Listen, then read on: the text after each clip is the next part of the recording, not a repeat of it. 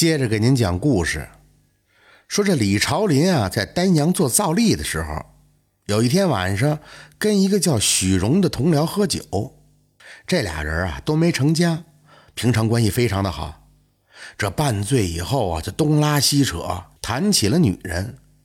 这时候许荣就吹嘘啊，他和一个有家室的女人是时常来往，而且这个女的长得漂亮，就跟天仙一样。李朝林听了以后不相信呀。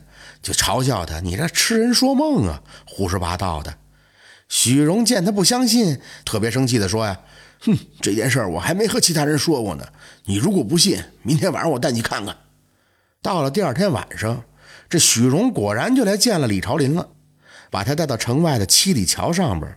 他指着桥底下挨着河不远的地方有一个宅院，说：“那个就是府上吴锦的府邸，他家里头养了好几房的美妾。”这其中有个叫谢娘的，常常跟我在这桥下幽会。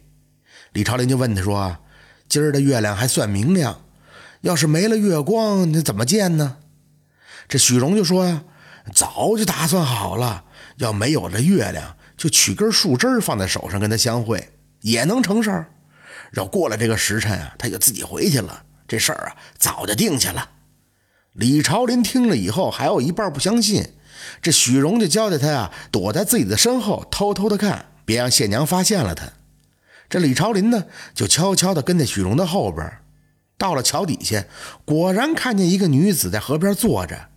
这女子见有人过来了，就起身辨认，看见是许荣以后，就很殷勤的上前去迎接他。当时的月亮很明亮，李朝林呢躲得不远，瞧的是真真切切。看见这谢娘啊，真是个有如天仙一般的相貌，一时之间就特别羡慕这许荣能有这样的艳遇。等到许荣跟那谢娘亲热过后，李朝林才悻悻地独自回了家。过后的好几天，他都特别想找个机会跟这谢娘啊亲近亲近，但是又不敢跟许荣说呀。有一天晚上啊，这月亮没出来，天特别黑，李朝林早早的就把酒菜给备上了，把这许荣请过来喝酒。酒桌上百般的殷勤，没多长时间就把这许荣啊给灌醉了。李朝林把他安顿了以后，就在路边取了一截树枝拿在手上，趁着黑去七里桥冒充这许荣啊和这谢娘相会。这中间呢，他也没说话，也就没被这谢娘给识破了。第二天夜里，等到许荣再跟这谢娘相会的时候，这事儿才被二人的对话中知晓。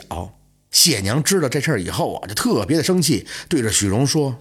哼，我与你的事儿怎么能叫别人知道呢？你得知道，是因为你祖上对我有恩，我才会坏了法度跟你在这儿私会。今天别人知道了，也是你我的缘分尽了。哼，可是这仇我一定得报。这临别的时候，谢娘就回头说：“去吧，今后不必再见了。”言罢，一跳就跳进河中，就不见了踪迹。许荣当时就惊了，再回想着谢娘的话语，突然就感觉这谢娘肯定不是个人，心里就特别的害怕。到了第二天，他跑到了吴府，找这买菜的下人去打听，才知道这吴家根本就没有一个叫谢娘的女子。许荣当时就料到这谢娘可能会加害李朝林，赶紧跑过去跟他说这事儿。哼，这李朝林啊，根本就不信他，就是表面敷衍着答应了一下。没过多长时间，李朝林呢又寂寞难耐了，他又冒充许荣，偷偷跑到桥底下等谢娘去了。到了桥底下，谢娘果然还在那地方等着呢。李朝林见了以后，暗中庆幸是没有相信许荣的鬼话呀。他上前一递树枝儿因为天黑，双方都看不清楚对方的模样。这时候谢阳就问啊：“你怎么又来了？”李朝林听了以后就没回答呀，他上前一把就抱住谢娘。谢娘反过来也抱住了他，是越来越紧，让他一点也不能动弹。李朝林当时就一惊，赶紧摸他的手，却是一对冷冰冰、坚硬的动物钳子将他死死的锁住。李朝林赶紧大声呼救，可是为时已晚，一个巨大的黑影扣住他，快速的就进了河中，直至消失不见了。到了第二天，李朝林的尸体才被人在岸边发现，但是已经尸首分离，惨不忍睹。许荣知道了以后，大概就明白是怎么一回事了，帮着李朝林的家人一道料理他的后事。这李朝林啊，知道了好友的秘密以后，不但没有规劝好友的越轨行为，却一再的为自己的私欲谋私。即便在好友的提醒警告下，也没有收敛。这行为，哼，可谓是作死之举啊！这就是叶慧谢娘的故事。